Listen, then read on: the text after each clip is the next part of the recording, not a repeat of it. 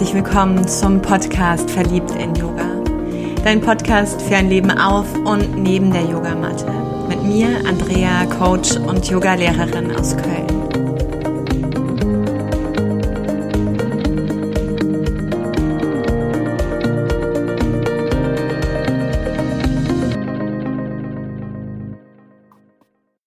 Einen kleinen Impuls möchte ich mit dir teilen. Denn in diesen Zeiten merke ich, dass es ganz wichtig ist für mich, um auch in meiner Schöpferkraft zu sein und darin zu bleiben, immer wieder mein Navigationsgerät zu programmieren, also mir immer wieder aus einer Qualität von Achtsamkeitspraxis und Bewusstsein eine Distanz zu der Vielfalt meiner Gefühlsachterbahn zu geben. Denn momentan ist alles dabei, sogar in noch kürzeren Geschwindigkeiten als sonst, von Balancen über Disharmonien bis hin zu Neutralitäten. Und ich mag mich nicht in dem verlieren. Ich mag da nicht so komplett reingesogen werden, äh, um einfach immer wieder auch zu spüren, immer wieder auch den Hebel am ja, Lenkrad, am Steuer meines Lebens selbst bedienen zu können, um immer wieder mich auszurichten und daher, selbst wenn du den Podcast jetzt schon eine ganze Zeit verfolgst, vielleicht hier nochmal verdichtet für dich. Tag ein, Tag aus ist es die Intention, die ich setze und vor allem den Muskel des mich selbst beobachtens. Das bedeutet, na, die Gefühle, die ich mag, da fällt es mir gar nicht so sehr auf, aber in den Triggern, die ich erlebe,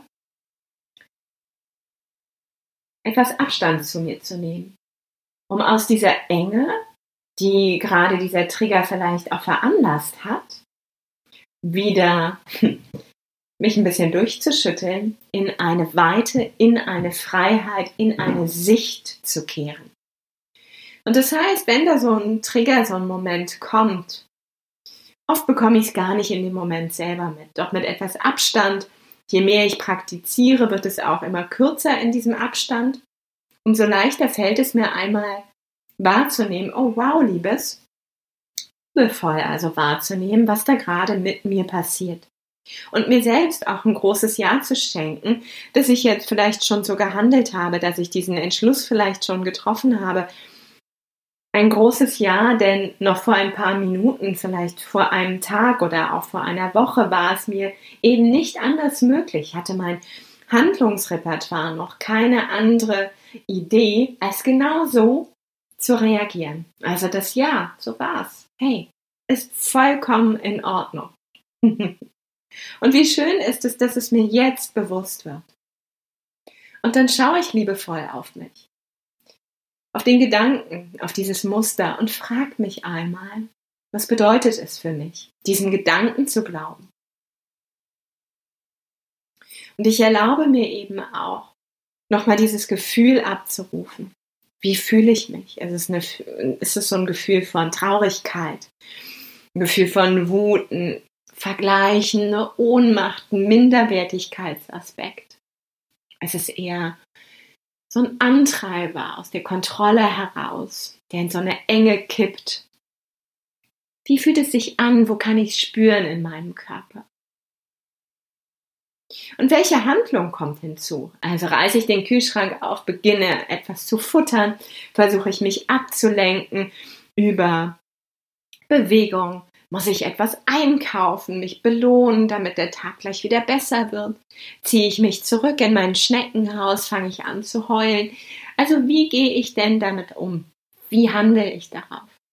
Und wenn ich mir dessen dann bewusst bin, auch nochmal mit diesem Abstand, aus dieser Beobachterperspektive, ja, meinem höheren Selbst kann man es nennen, der eigenen inneren Lehrerin, dem eigenen inneren Meister, ja, wenn ich aus dieser Perspektive heraus dann auch mal schaue, kann ich wirklich zu 100% sicher sein, dass dieser Gedanke wahr ist.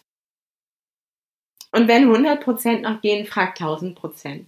Und zu 99,5 Prozent kann ich von mir sagen, dass ich immer noch eine Idee von Umkehrung finde. Dass ich aber bis hierhin dieses Muster geglaubt habe, wie eine Sucht. Ich habe absolut dieser diesen Gedanken zu meiner eigenen Sucht gemacht und mich immer wieder über diesen Denkprozess quasi belohnt. Ja, auch wenn das mir nicht gut getan hat, aber ich habe mich über diesen Gedanken immer wieder konditioniert, immer wieder belohnt. Ich habe ihm all seine Wahrheit geglaubt. Aber jetzt ist dieser Moment da, wo ich erkenne, mm -mm, hey, cool. Bis hierhin war der mega, aber was könnte denn noch wahr sein? Und allein dadurch, dass du dir diese Option erlaubst, da rauszuklettern, entsteht schon wieder mehr Handlungsspielraum. Du lässt dich wieder mehr ein auf diese Weite. Du bekommst mehr Klarheit, mehr Lösung, mehr Ideen, mehr Freiheit, mehr Lebenskraft, mehr mm. Und das nutze. Und tausendprozentig wirst du wieder das alte Muster nehmen. Und dann kann diese Stimme, die diesen Trigger auch hervorgebracht hat, zur anderen Seite klettern und dir jetzt sagen, guck mal, du hast es doch eben schon verstanden und jetzt kriegst es nicht hin.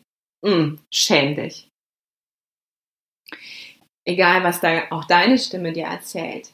Das ist nicht die Beobachterinstanz. Das ist schon wieder mehr vom selben alten Scheiß, schon wieder mehr vom selben alten Schlamm, ja, von wieder mehr vom selben alten Kackhaufen. Das ist jetzt die gleiche Stimme, die dich peitscht, hasst, Kacke findet, schuldig findet, vergleicht, mm, klein hält. Auch von der darfst du Abstand nehmen. Denn ganz ehrlich, bei so einer Sucht, ja, wie oft wird man denn rückfällig? Ja, nicht einmal. Ein paar Mal mehr fällst du auf den Arsch. Ja, ein paar Mal mehr auf den Boden der Realität. Ein paar Mal mehr holst du den Schrammen, blaue Flecke und offene Wunden. Bleib aber wach. Und das in all dem, was gerade passiert mein Impuls, mein Wunsch an dich. Bleib wach mit dir selbst, aber auch bleib wach im Außen. Für diesen Moment fühl dich sowas von umarmt. Lass uns einmal in diese Umarmung gehen, uns festhalten und bleib gesund. Achte gut auf. Namaste. Sei verliebt in Yoga